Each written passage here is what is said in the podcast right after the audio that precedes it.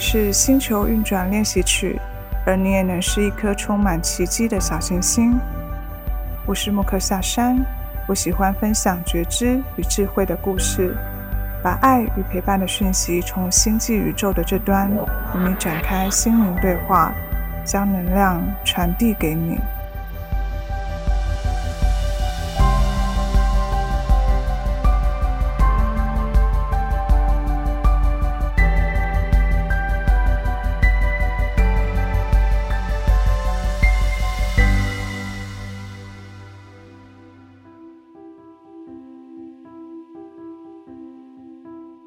嗨，亲爱的小星星，欢迎回到星球转练习曲。我是莫克下山，很开心再度在这一集音频里见到你。希望最近的你都好。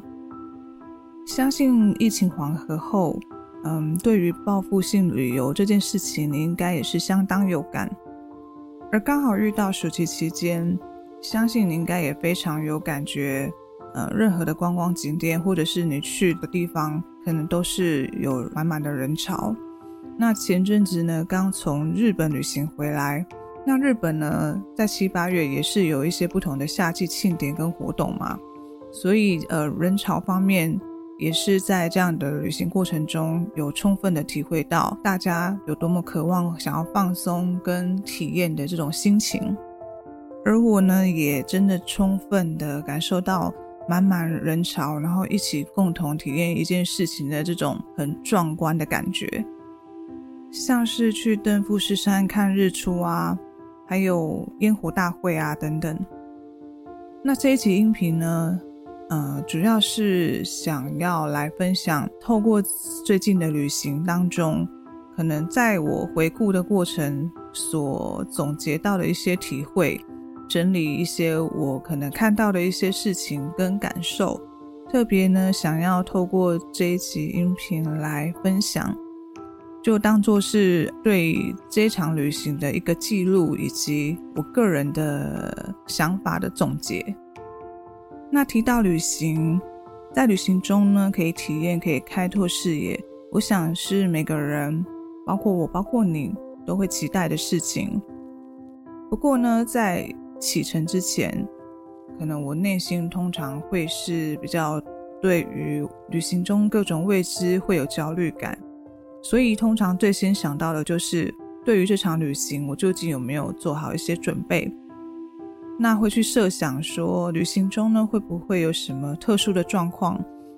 比如说交通啊、住宿啊等等。对我来说，这是一种对于未知的不适感的心理状态，可能在旅行前就特别会容易有这样的状态产生。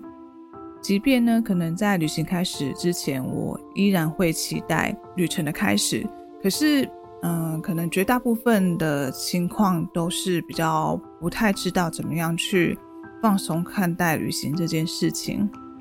所以，当我意会到我有这样的心理状态的时候，就会发现应该就是我太习惯于规律的生活跟掌控自己步调的这种生活模式。所以呢，在最近的日本旅行，对我来说，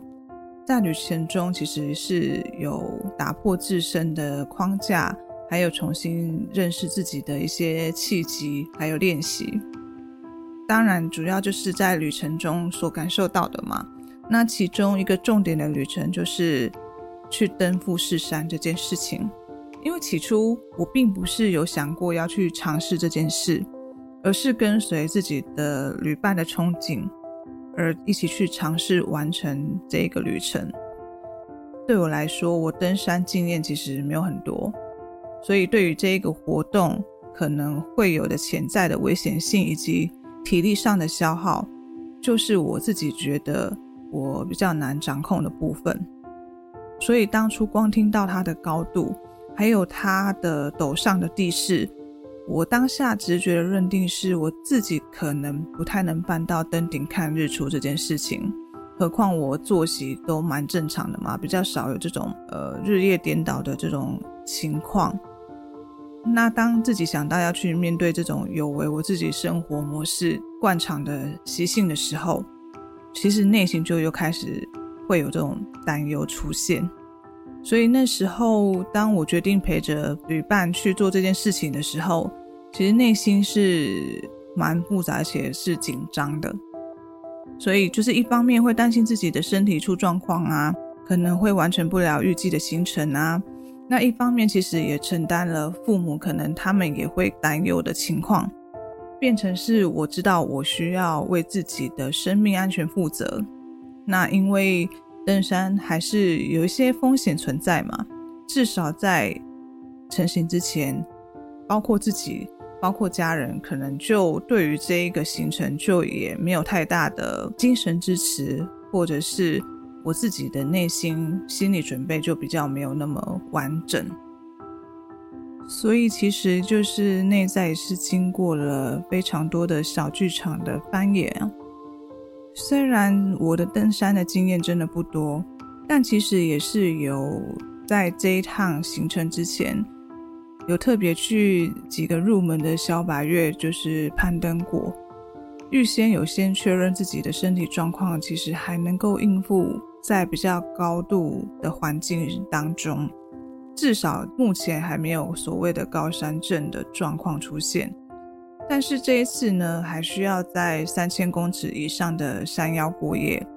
同时为了赶日出，是需要就是违背日常的作息，在凌晨进行第二轮的启灯。那因为呢，这是我从未体验过的事情，所以内心还是会紧张嘛。那在过程中，其实不自觉的也会想要预设立场，比如说会担心。呃，这个三千公尺高的山屋状况太差啊，自己会睡不好，或者是高山症可能随时还是会发作。内心其实也非常排斥下山的过程，因为刚好我走的路线是比较有一点难度的。那当初在攀爬的时候，有看到隔壁下山的登山客，他们下山的方式看起来非常的危险，所以。那时候其实就非常的担心自己下山，可能过程也不会是太简单，有蛮多比较没有那么正面的想法，在我的登山过程一直持续的在脑中盘旋。那总是是在实际面对真实的情况后，会发现其实这个过程也没有想象中的那么痛苦，但是还是不自觉会过度的针对某一些问题，或者是根本没有实际发生。却会担忧的事情，会特别的在意，特别的担心。但其实，在历经这些真实状况之后，会发现其实并不如自己预想的这么糟。比如说，山屋的舒适度真的比我想象的好很多很多，包括它的卫生条件啊，包括它的休息的环境，还有它的饮食，其实都还不错。而其实这样的状况就展现了我们大脑会思考的惯性。那大脑思考的惯性里面有一个思考模式叫做选择性关注。所谓的选择性关注，就是会比较偏向大脑它习惯避免危险的负面思考上面，而比较不会是持续保持开放性而聚焦在目前你正在做的事情之上。所以会比较多的情况是在思考怎么样面对可能的问题跟状况上面，就比较没有真正在享受过程。那其实，在回顾自己的登山过程，我确实也是会比较偏向这样的形态在完成这件事情。但是，当自己真正亲自完成了这个行程，会发现当初你感受到痛苦或者是担忧的事情。其实它已经不是最主要的记忆了，反而保留下来的是有点骄傲于自己当初的决定，还有我真的确实做到这种心情，这种心情就持续的发酵到现在，我回来台湾都还有这样的感觉，所以事后去回顾这个旅程片段，从中去整理自己的各种感受。其实也是尝试在突破自己在旅程中可能自己正在跟自己的内在框架面对面，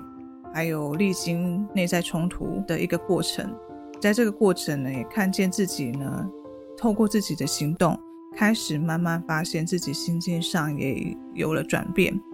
确实，我还是会带着焦虑的心情去面对现实的情况，尤其是在下山的过程。需要面对跌倒啊，还有受伤的危险性的时候，其实脑袋持续还是会以比较希望避免危险或者是焦虑的方式，让自己的精神是紧绷的。但是我更清楚的感受到，我内在的新体悟持续的在引导我跟支持我，继续完成这个最后的下山旅程。我的心呢，在跟我说，只会上山不会下山，其实不是真的完成登山。我只能好好的把它走完，才能够真正完成挑战。那这是我当下内心的信念。在提醒我，即便我是真的在下山的过程是蛮崩溃的，而且是真的带伤状态下，一步一步的循着自己的信念把它走完。所以这是一个让我蛮印象深刻的一个精神冲击的。可能你也有登山经验，或者是你也爬过富士山，可能觉得这没什么，但是就我来讲，这已经算是我个人的精神突破。这也深深的印证了我们的心。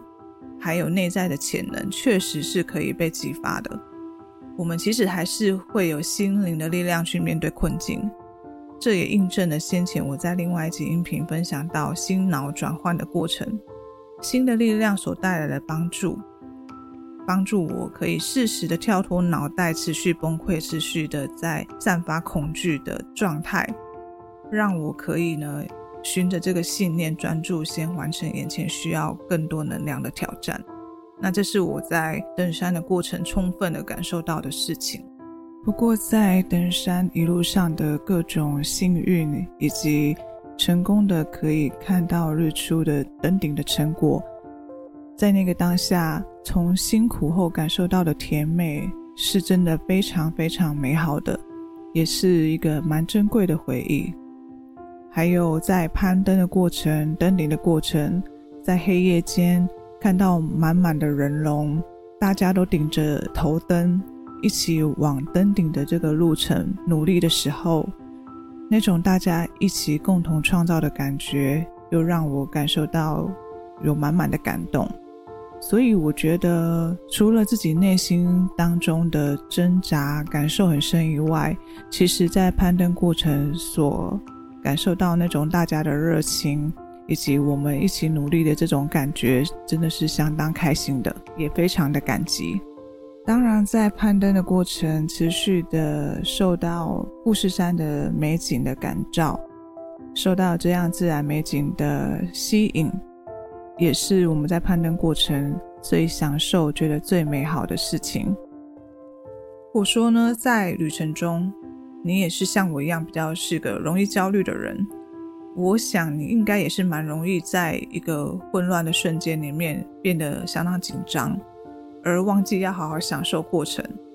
所以常常在回顾每个旅行片段的时候，总会觉得可能有那么一些片段体验好像没有感受的那么完整。因为毕竟可能当下都是要处理自己的情绪居多嘛，比如去爬富士山的过程，不免一定会感到有痛苦煎熬的情况，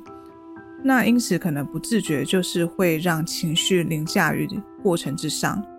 当下呢反而就比较没有机会好好的去平心感受自己在那个时刻面对挑战跟克服困难的过程。充分去感受自己当时的意志是如何帮助自己克服这些困难的，所以这是我在这次富士山登山历程回顾的时候，我其中一个最大的反思。有时候其实不自觉的陷入情绪太久，就好像错过了原本可能可以带给自己更大成长的东西。不过想到这里，其实也没有必要给自己这么严苛的苛责，或者是那么多的标准。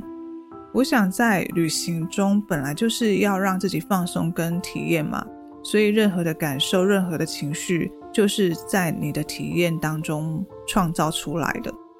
所以这些感受都是真实的，只是刚才我所聊到的回顾啊、反思，就比较是一种我在。当时体验后，对于当时的心境的思考跟整理，但我想最重要的事情还是进行在每个当下，享受每个旅程，是最重要的事情。不过回到旅行当中，我最享受的部分，我觉得应该就是可以探索当地的美，还有感受到当地的人文气息的时刻吧。透过交通啊、漫步啊等等的方式去探索一个城市，去观察这边的人的生活方式、街道风景，还有建筑以及人之间互相存在，还有他们互动所造就的当地的氛围跟美感，充分的去感受一座城市的气息，还有它每个角落的光景以及生活的巧思，是我非常特别喜欢的旅行经验。那这也让我开始练习将自己的步调慢下来，真正的打开感官去感受眼前不同于我们平常生活的光景，真正的去享受这样的体验，让这样的旅程真实完整的呈现在自己的眼前。那像在这一次日本旅行，会发现他们除了干净，还有不乏绿意的街景，也可以从各种的。呃，生活小细节看到他们善待以及持续更新事物的用心。比如说，我们有去江之岛，那在江之岛的车站外面，它的栅栏上有可爱的小鸟雕像。那这个小鸟的石雕像，它的身上竟然穿着可爱的针织的外套，还头戴着针织的帽子。明明它就是一个街头装饰。却有人为这样的小雕像穿戴可爱的手作衣物，是让我感觉到非常可爱、疗愈，而且是有温度的。那也可以深刻的感受到这边的人们，他对于城市的建设的维持，还有对于物件的珍惜跟情感的连接是非常的深刻的。那这个看似简单的装置，也因为这样的温度，多了一些活力跟朝气。那对于他们有一些历史性的建筑，还有物件，也都非常用心在维护跟更新，所以是有持续的与时并进的。那这样的精神，其实从他们的吃食啊、商品啊等等，都也可以看到他们类似的用心。那从这样的观察当中，就可以思索我们看待自己生活的方式，在精神还有思维的层面有哪些不同。那如果说可以试着去保留那些值得效法或运用在我们自己自身生活里面的巧思跟精神，我相信在我们回归现实的生活的时候，就有机会让我们的生活更美好，有更不一样的色彩。比如说像这种习物的精神，或者是对于物件视同生活一部分的这种尊重，我觉得就很适合将这样的精神运用在自己的生活当中。在旅行中，除了透过外在的事物去刺激感官跟开拓眼界，得到充分的体验以外，我觉得透过旅行其实也是创造了另外一个心灵层面的旅程。在旅行中，跟旅伴还有与自己相处的过程，就是一种跟自己的内在想法、思想碰撞的时刻。所以想必呢，在这样的过程里面，会需要面对相处当中的磨合以及调试的情况。我相信每一个小行星，你在旅程中，在这一环上面也会特别有感。在旅行当中有其他旅伴的时候，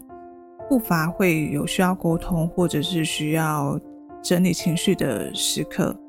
那其实，在这样的过程，会更清楚地看到。每一个人在看待事物的方式跟认知肯定是不尽相同的，所以在这种需要长时互动的情境里面，应该就会能够更深刻地感受到彼此的特质以及想法上的差异，会清楚地看到不同的特质在面对旅行当中的不同情境的时候所产生的不同的反应，还有与自己在呃思考上不同的地方。那也会发现，在这些的反应差异里面，会看见自己看待事物的角度，以及优先关注的事情会是什么。比如说，像我的话，就比较倾向先关注于自己本身的状态，也就是会先以自己为出发点去确认这些事情、这些事物是我可以接受的、可行的、可以尝试的，就是会先看见自己，比较会优先关注在自己的心理的状态变化以及担忧的事情上面，所以会倾向先确认自己在这些情境中，我是可以有空间去调整、调试的，我是可以多少有一些掌控的空间的，就像是在出发开启旅程前，我也是会倾向先把自己打理好，再去关注其他事物。而我的旅伴可能已经先把行李整理分类好了，然后以及需要注意的路上的路线资讯，他都已经准备好了。可是我可能还在进行自我打理的过程，然后才会和他进行下一步的讨论。所以就是会发现彼此优先关注的事情会不太一样。不过对于我觉得应该要完成的事情，我是会确认自己的相关安排都妥当之后，就会再将这个关注力放在接下来需要完成的事情之上，比如说记账，因为担心在旅程当中的账务太多会遗忘会混乱嘛，因为毕竟可能跟旅伴之间的花费在当下可能没有办法呃整理得太清楚，所以在确认自己心理状态还可以的时候。就会希望自己可以在当天的休息之前把这件事情完成搞定，才去休息。会从这样的各种的小事情发现彼此的行为模式是相当不同的。当然，除了认识彼此，我想可以一起去体验一件事情、一个地方，这样共同的创造真的是还蛮不错的。我觉得这也是为什么要一起去旅行的原因。我相信小行星你应该也可以理解这样的感觉。而在旅行中，也有和自己相处的时刻，那其实就会借由各种呃你所见所闻的刺激以及际遇，去看见自己的心境反应，那就可以发现自己关注的是什么，那为什么会有这样的感受跟想法？这是我们平常在习惯的日常生活模式里，在过于机械式或者是重复的步调里面，就比较不容易有这样鲜明的感受，而旅行其实就是从既有生活框架当中短暂跳脱，借此从关注外在的事物的日常状态里面，也就是在感官开始放大的情境里面，慢慢的转向可以与自己拉近距离的一个自我模式。那毕竟我们重新打开感官去探索新的事物，这过程里面一定会。关注到自己喜欢什么，看见了什么，体验到了什么，都是在旅程当中去创造属于自己的记忆跟体验，而不再是平常那种机械式、没有任何想法、应付生活琐事的状态。在日常当中，也许就比较没有任何的内在对话。我想在生活里面。我们可能连跟自我对话都是需要刻意的去安排的，刻意的去挪出这样的时间空间。